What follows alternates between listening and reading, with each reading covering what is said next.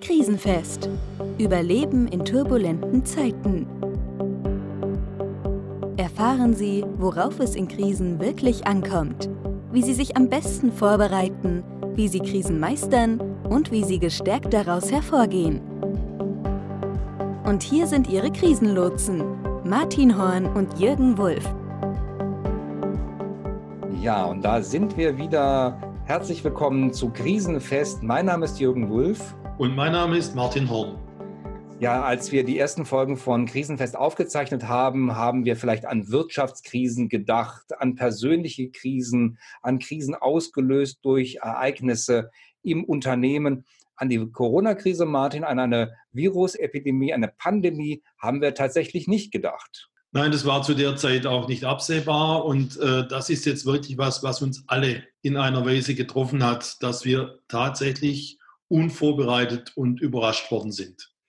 Das betrifft natürlich uns auch persönlich. Wir sind ja sonst sehr viel in Workshops vor Ort unterwegs, im Coaching unterwegs, in Vorträgen unterwegs. Das ist alles abgesagt und wir sind sozusagen im Homeoffice. Aber da sind wir auch schon beim Thema unserer heutigen Krisenfest-Episode, nämlich wie arbeite ich eigentlich vernünftig im Homeoffice? Martin, da braucht man, glaube ich, Regeln. Ja, Regeln sind ganz wichtig und die große Gefahr des Homeoffice ist es ja, dass sozusagen der Tag dahin plätschert. Wenn man sich nicht selber ein Stück auch diszipliniert und ein ganz zentrales Thema ist, so da greife ich ein bisschen in deine Welt ein, wer nicht weiß, wo er hin will, der kommt halt leicht auch dorthin, wo er nicht hin wollte oder der stellt am Abend fest, oh, der Tag ist weg und effektiv war er für mich heute nicht. Mhm. Das heißt, wir brauchen im Homeoffice mehr noch als jetzt ich, wenn ich im Unternehmen vor Ort bin, ein Stück Organisation, um mich selber zu organisieren, weil ich habe den Takt im Unternehmen, wird ja häufig vorgegeben durch feste Termine, die ich habe, dadurch, dass ich mal zu Mitarbeitern hingehe, dass ich mich informiere und so weiter. Ich habe im Unternehmen häufig eine klarere Struktur als im Homeoffice, wo ich dann ja auch noch die Ablenkung von privaten Dingen habe. Ich habe eventuell einen Hund da oder ich habe ein Kind im Hause, um das ich mich kümmern muss, was jetzt nicht zur Schule geht. Die Ehepartnerin oder der Ehepartner arbeitet auch im Homeoffice. Gibt es vielleicht nochmal Streit um das Büro, wer darf eigentlich wo sitzen. Also eine ganze Menge Dinge stürmen auf mich ein, an die ich vorher gar nicht denken konnte. Ja, ich denke, dass genau das das eigentliche Zentrum der Problematik ist. Im Unternehmen haben wir unsere Routinen, die haben wir noch nicht zu Hause. Deshalb beginnt eigentlich das Gestalten des Homeoffice zuerst damit, dass ich mir Routinen schaffe.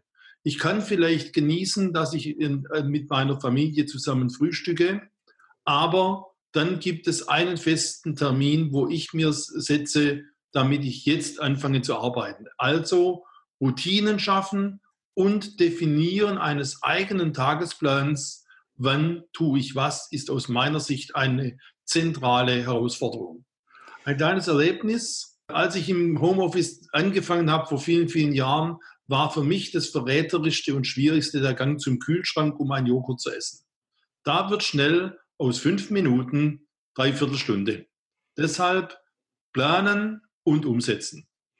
Wobei wir ja sagen müssen, dass Pausen trotzdem wichtig ist. Ich erlebe ja immer wieder Menschen, die dann zu Hause oder gerade wenn sie am Rechner viel arbeiten, die Zeit vergessen. Ich habe ja mal Informatik studiert und wir kennen das aus der Programmierung.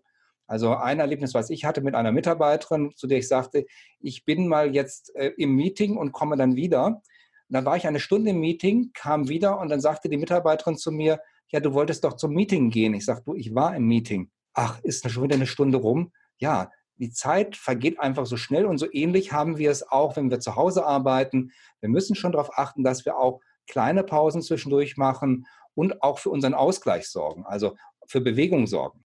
Also die Psychologen nennen ja diesen Effekt den Flow-Effekt. Also wenn ich in diesen Flow falle und dann alles um mich herum vergesse, deshalb ganz wichtig, mache Pausen. Ich höre von vielen Kollegen, die jetzt gerade auch sich selber etwas unter Druck setzen. Plötzlich stellen die fest, ich fange an zu frieren und was ist passiert? Ich habe eine, eine Unterzuckerung und da bin ich auch nicht mehr leistungsfähig. Deshalb ja, Pausen, ganz wichtig, machen, unterbrechen, planen, vielleicht sogar den Wecker stellen. Da gibt es ja den ganz einfachen Küchenwecker, den ich zum Beispiel auch noch bevorzuge, der mich dann auch durch sein Ticken daran erinnert. Aber es gibt auch sehr schöne Online-Lösungen dafür oder auch Apps, die einen daran erinnern, nach zum Beispiel 40 Minuten eine 10-minütige Pause zu machen, die einem den Tag ein Stückchen mitstrukturieren. Was wir heute zusätzlich machen wollen, uns erreichen eine ganze Menge Fragen von unseren Kunden, unseren Coaches, von Führungskräften, die wir begleiten, wie man so sein Homeoffice organisiert. Und die acht wichtigsten Fragen haben wir mal zusammengestellt und die würden wir gerne auch hier nochmal in Krisenfest beantworten.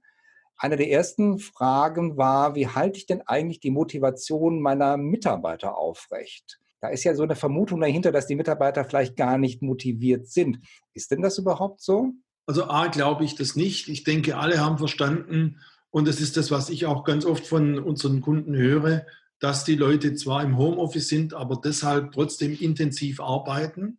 Allerdings natürlich mit Dingen konfrontiert sind, die sie auch jetzt erstmal gestalten müssen. Ein Beispiel, wo arbeite ich? Ja, also dieses Thema, äh, sich einen eigenen Arbeitsplatz einzurichten. Ich kenne Familien, die haben einen Tisch, der jetzt als Schreibtisch dient, ins Schlafzimmer ges gestellt, was ich ganz, ganz wichtig finde und was die schon erkannt haben. Und die haben einen Vorhang, den sie zuziehen am Abend, damit klar ist, jetzt ist Arbeit zu Ende und Privatleben da. Das heißt, die Leute sind engagiert, sie brauchen vielleicht an manchen Stellen Unterstützung und Motivation wird ja immer erhalten, auch durch den Kontakt, der jetzt zwar nicht mehr physisch stattfindet, aber den man über Telefon, Videokonferenzen und andere Kommunikationskanäle bedienen kann. Das ist auch das, was ich von meinen Kunden höre ja, Mitarbeiter sind schon motiviert, aber sie erwarten auch trotzdem, dass man sich weiter kümmert. Nicht sagt, das läuft schon so, sondern den Kontakt, den man sonst physisch halten würde, dann eben über die von dir genannten Methoden dann auch hält. Und dabei ist E-Mail keine gute Methode, weil sie eben den direkten Kontakt nicht erlaubt. Ich kenne einige Führungskräfte, die sagen, ja, wieso, ich kümmere mich doch, ich schicke doch immer meine Sachen weiter und lese dann die Antworten und reagiere darauf. Das ist aber aus meiner Erfahrung nicht ausreichend, um den zwischenmenschlichen Kontakt genügend aus, aufrechtzuerhalten. Das wirkt einfach unpersönlich. Das führt auch dazu, dass es äh, Missverständnisse geben kann, weil man eben zwischen den Zeilen nicht lesen kann oder auch das Falsche daraus liest. Also der persönliche Kontakt über Telefon oder noch besser Videokonferenz ist auf jeden Fall zu bevorzugen. Also kann ich nur unterstreichen und es gilt auch diese Regel, kommuniziere immer ein wenig mehr, als du denkst, dass es nötig ist. Das kleine Gespräch am, am Kaffeeautomat oder das kleine Gespräch vor oder nach oder in der, in der Frühstücks- oder Nachmittagspause am PC, am Arbeitsplatz, das braucht es jetzt immer noch Deshalb ist es auch nicht nur ein Thema, über Arbeitsthemen zu reden, sondern durchaus auch, na, wie geht's dir? Was hast du erlebt? Wie geht's dir mit den Nachrichten? Ich glaube, diese emotionale Ebene auch mitzubedienen, ist gerade auf Distanz ein ganz wichtiges Element, um Motivation und Vertrauen zu erhalten. Genau, also das, was wir normalerweise vielleicht unmerklich machen in der Kaffeeküche, im Pausenraum oder in der Kantine, was ja jetzt flach fällt, das müssen wir ganz gezielt dann auch machen, dass wir uns ein Stückchen Zeit dafür auch nehmen. Das war auch eine weitere Frage, die wir bekommen haben. Ja, soll ich denn auch was Privates mal fragen? Also wie geht es dem Kind, wie geht es der Frau, wie geht es den Eltern? Wie organisiert man sich jetzt in diesen schwierigen Zeiten? Klar kann man das machen, das soll man sogar, das muss man vielleicht sogar. Ich glaube, man muss es, weil Schauen Sie, wenn, Sie in, wenn, wenn man in sich reinhört, dann hat man ja selber auch Fragen. Wie wird es sein? Wie kann ich verhindern, dass es meine Eltern trifft? Wie kann ich verhindern, dass es uns trifft? Wie kann ich verhindern, dass es die Kinder trifft? Das sind ja Fragen, die hat jeder. Und da kann man auch nicht nur einmal drüber reden, sondern das ist wichtig, einfach eine Plattform zu haben, um sich darüber auszutauschen. Mhm. Nun haben wir das Eins zu eins Gespräch. Nun hat uns auch die Frage erreicht, soll ich denn meine wöchentlichen Besprechungen im Team dann auch über Videokonferenz machen? Meine Jour fix, soll ich die dann einfach dann ins Netz verlegen? Ist das sinnvoll? Ich glaube, aus unserer Sicht können wir sagen, auf jeden Fall soll man das machen. Man braucht nur eine andere Form des Umgangs miteinander, man braucht ein paar mehr Regeln. Und ähm, auch hier sollte dann sachliche Information plus auch der Austausch in einem guten Verhältnis zueinander stehen. Also ich glaube, beides bedingt sich sogar. Ich glaube, je besser Sie den Kontakt zu Ihren Kollegen und Mitarbeitern halten, auf der persönlichen Ebene, desto einfacher und lockerer wird es auch gehen, Schuhe-Fixe über Video oder andere äh, Instrumente zu machen. Klar ist es immer besser, man sieht sich zumindest, und das wäre wichtig am Anfang von einem Meeting, selbst wenn das Netz nachher nicht so stabil ist und man auf Telefon umschalten muss. Es ist gut, wenn alle sich einmal gesehen haben und auch da so eine erste äh, Runde, bevor man in die Themen einsteigt, wie gut könnt ihr heute da sein, wie geht's euch, was treibt euch um, zu machen, um einfach mal einen Austausch auf der persönlichen Ebene zu haben, bevor es in die Sachthemen geht. Ich habe in den letzten drei Tagen immer am Vormittag Video-Workshops gehalten und da haben wir neben den fachlichen Themen natürlich das auch genauso gemacht. Wir haben erstmal eine Einstiegsrunde gemacht und wir haben auch immer zwischendurch mal geschaut, wie geht es so. Auch wenn wir in den Workshops Arbeitsgruppen gebildet haben, war, habe ich die immer ein bisschen großzügiger von der Zeit her laufen lassen, so dass man auch noch den Austausch am Ende der Aufgabe, den persönlichen Austausch machen konnte. Und das führt einfach dazu, dass das Ganze dann auch sehr viel entspannter abläuft, weil geteiltes Leid ist ja bekanntlich auch halbes Leid. Ja, ohne Zweifel. Und das hat eine tiefe Wirkung auch auf die Gruppe. Ich glaube, was tatsächlich hilfreich ist, wenn Sie jetzt in Videokonferenzen einsteigen, klären Sie am Anfang nochmal die Spielregeln. Ich glaube, gerade solche kommunikativen Regeln wie Ausreden, nicht ins Wort fallen lassen, was auf der einen Seite oft als Banalität angesehen wird, erleichtert, wenn das klar ist für alle solche Konferenzen auf Distanz. Und wenn Sie als Führungskraft das moderieren, dann äh, vereinbaren Sie auch nochmal, dass Sie wirklich unterbrechen dürfen und dass Sie das auch ganz moderieren dürfen. Das einfach nochmal anzusprechen, erleichtert dann auch das Durchführen nachher. Jetzt habt uns eine weitere Frage erreicht.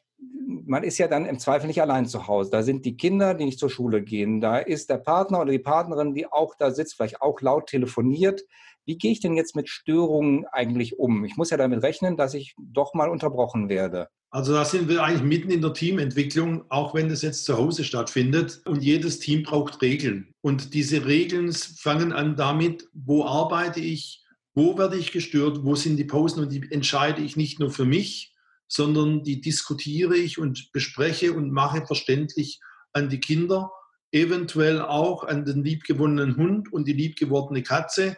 Aber ich habe immer wieder erlebt, wie störend es ist, wenn dann die Katze vor der Türe steht und miaut oder der Hund jetzt äh, raus will und das sich deutlich zu Gehör bringt und dann ich plötzlich in einer äh, Business-Diskussion da unterbrechen muss, um Ruhe zu schaffen.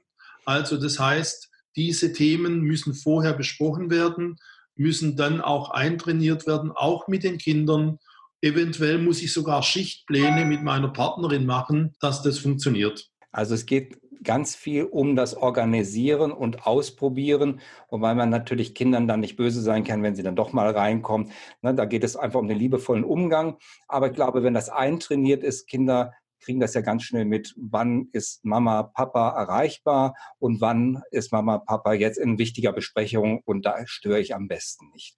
Wie weit das mit dem Hund klappt, das muss man dann schauen. Ich, bei Katzen kann ich aus eigener Erfahrung als Katzenbesitzer sagen, die kümmern sich da wenig drum. Da muss man im Zweifel dann die in einen Raum bringen, wo sie versorgt sind, wo Futter da ist, wo das Katzenklo steht und in der Zeit eben, wenn es wichtig ist, in einem Meeting dann auch dort verbleiben können und nicht stören können. Ich denke, genau diese Themen, das so zu organisieren, führt ja auch gleich zu einer anderen Frage, die uns dann immer wieder gestellt wird. Wie rette ich denn mein Privatleben? Und diese Frage ist natürlich extrem wichtig, weil die lebt in der Beantwortung von der Grenzsetzung zwischen Arbeit und Freizeit. Das hilft den Kindern, das hilft dem Partner, das hilft aber auch den Tieren sozusagen, wenn sie wissen, aha, jetzt habe ich Herrchen oder Frauchen ungeteilt für mich und ich als Betroffener lebe auch mein Privatleben, obwohl es in den gleichen Räumen ist, bewusst, indem ich auch diese Grenze ein eindeutig setze. Mhm. Und es geht nach meiner Erfahrung auch immer darum, mit der Partnerin, mit dem Partner etwas Schönes, Gemeinsames zu erleben. Also das, was man vielleicht äh, vor der Krise gemeinsam gemacht hat, also gemeinsam zum Sport gegangen, essen gegangen und so weiter, das sollte man sich jetzt auch irgendwie wieder herausholen, indem man tatsächlich vielleicht gemeinsam draußen auch spazieren geht und das Essen gehen eben vielleicht auch durch das gemeinsame Kochen und Genießen ersetzt, sodass man genügend Zeiten für sich hat, also Partnerschaftszeiten. Ich hatte einen Interviewgast bei mir, ein Ehepaar, die Unternehmer, Ehepaare coachen und die sagen, es sind solche Inseln, die wir brauchen. Wir brauchen die Arbeitsinsel, wir brauchen aber auch die private Insel. Und ich glaube, diesen Tipp können wir hier auch nochmal weitergeben, dass wir die private Insel nicht zu kurz kommen lassen, aber eben auch als Insel sehen, wo dann die Arbeit nicht stört und nicht stören darf und im Zweifel sogar, wie du es äh, erwähnt hast, mit einem Vorhang dann auch visuell getrennt wird. Ich glaube, dass solche einfachen Dinge wichtig sind wir die auch wieder lernen müssen, weil jetzt sind wir eigentlich auf eine Selbststeuerung angewiesen, genau in dieser Zeit, in der wir in unseren eigenen vier Wänden sind, auch uns selber so zu steuern, dass beide Elemente, sowohl Arbeitsleben wie Privatleben, nicht Schaden nehmen und wir trotzdem auch, und das ist ein wichtiges Thema, gesund bleiben, trotz der vielleicht auch mentalen Anspannung, die wir manchmal haben. Mhm. Wir hatten ja über den Kontakt zu den Mitarbeitern geredet. Eine Frage haben wir dabei noch nicht geklärt. Wie häufig soll ich denn nun eigentlich mit meinen Mitarbeitern reden? Also aus meiner Erfahrung ist es ja auf jeden Fall wichtig, wenn wir normalerweise im Büro auftauchen würden, dann würden wir ja auch mit den Mitarbeitern reden. Wir müssen hier aufpassen. Es gibt die aus der Wissenschaft bekannte Allen-Kurve. Umso weiter Mitarbeiter entfernt sind, umso weniger habe ich Kontakt zu ihnen. Also die Leute, die nah an mir dran sind, die bevorzuge ich auf jeden Fall und die anderen vernachlässige ich ein Stückchen. Also einfach mal schauen, mit wem muss ich auf jeden Fall jetzt heute noch reden. Und wenn wir sonst durch die Büros gehen würden, ja, dann machen wir vielleicht eine kurze Konferenz oder wir telefonieren alle einmal ab, sodass wir mit allen auch Kontakt gehalten haben. Das eine wird sicherlich das Normale sein. Es wird tägliche Aufgaben geben, wo ich mit dem einen oder anderen zu tun habe. Aber ich sollte auf jeden Fall im Blick behalten, nach meiner Erfahrung, erstmal mit den Leuten darüber zu reden, wie häufig möchtest du denn den Kontakt, aber auch selber als Führungskraft zu sagen, eigentlich hätte ich es gern so wie im Büro. Also spätestens jeden zweiten Tag sollten wir auch die Möglichkeit haben, mal über dies oder jenes zu reden, was jetzt nicht unbedingt arbeitstechnisch anfällt, dass mir keiner durchrutscht. Und ich sage mal, Minimum wäre der Kontakt einmal pro Woche, viel besser zwei bis dreimal. Das würde ich unterschreiben. Einmal in der Woche wäre mir jetzt gerade in diesen unruhigen Zeiten zu wenig, weil einfach zu viel derzeit passiert, was auch die Unternehmen wirklich herausfordert. Ich glaube, dass wir sehr viel mehr Abstimmungsaufwand haben und dass wir da für genügend Kontakt sorgen.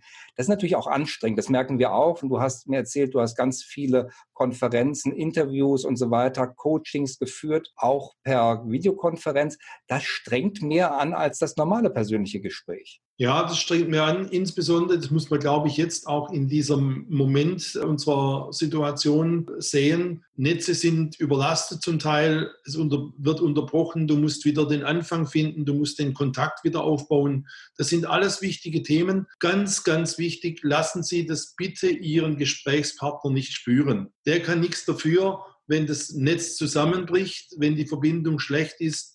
Reden Sie darüber Sie dürfen auch sagen, dass Sie es ärgert, aber dass ja nicht Ihr Partner dann, Ihr Gesprächspartner im Netz dran schuld ist, sondern dass es einfach die Situation ist und dass Sie gerne trotzdem immer wieder den Kontakt suchen. Mhm. Da kommen wir so ein bisschen auf das Thema Resilienz. Wie gehe ich da eigentlich mit um mit schwierigen Situationen? Wie gehe ich mit Misserfolgen um? Und auch das Thema Emotionsmanagement. Wie schaffe ich es gerade als Führungskraft, meine Emotionen, meinen Stress nicht auf die Mitarbeiter, auf Geschäftspartner und so weiter abfärben zu lassen? Also da gilt ja die zentrale Regel auch für uns Männer oder vielleicht besonders für uns Männer. Auch wir haben Emotionen, aber bitte die Emotionen nicht ausleben, sondern drüber reden. Das nimmt ganz viel Energie und macht sie auch als Mensch erkennbar, dass sie eben auch in der Situation Gefühle haben.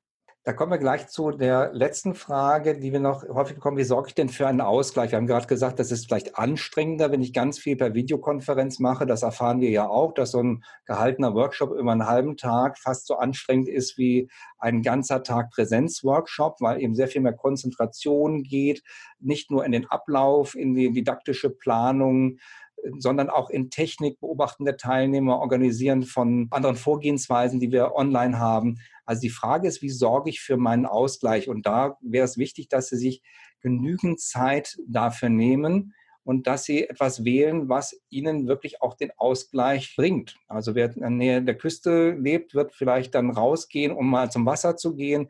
Also auf jeden Fall ist Natur, glaube ich, ein guter Punkt, um einen Ausgleich zu finden.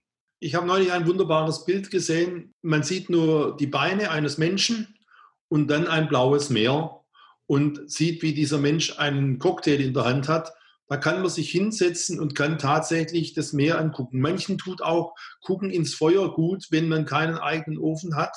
Wichtig wäre erstmal rauszubekommen, was hilft mir, mich zu entspannen, in den Ausgleich zu kommen, einerseits mental, aber auch das andere nicht zu vergessen, wir haben das Homeoffice, wir haben wenig Bewegung. Es ist auch nicht verboten, sein Workout, also seine Bewegung mal abends 10 oder 15 Minuten oder auch eine halbe Stunde mit irgendeinem Trainer im äh, Fernsehen oder im PC zu verfolgen, einfach um das auszugleichen, was uns jetzt gerade eben oft nicht möglich ist. Es gibt ja Studien, die sagen, wir sollten 2.000 bis 3.000 Kalorien in der Woche zu unserer normalen Bewegung her verbrauchen. Das ist ganz schön viel. Wenn wir wissen, dass so eine anstrengende Sportstunde mal so gerade 600 Kilokalorien verbraucht, dann muss ich schon so fünf, sechs Stunden in der Woche mich bewegen und auch anstrengend bewegen. Und ich möchte wirklich dafür plädieren, auch mal rauszugehen, das nicht zu kurz kommen zu lassen, frische Luft zu schnappen und sich dort auch dann zu bewegen. Wobei ich gar nichts dagegen habe,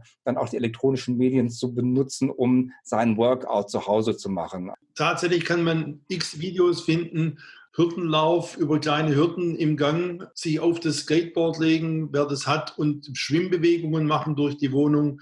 Der Fantasie sind keine Grenzen gesetzt. Wichtig ist nur, tun Sie es. Ich glaube, das war ein gutes Schlusswort. Unser Wunsch ist, bleiben Sie gesund, sorgen Sie für sich und Ihre Liebsten. Sollten Sie weitere Fragen haben, schreiben Sie uns, wir beantworten sie gerne. Bleiben Sie gesund, passen Sie auf sich auf und ordnen Sie Ihren Tag. Zum nächsten Mal bei Krisenfest. Überleben in turbulenten Zeiten.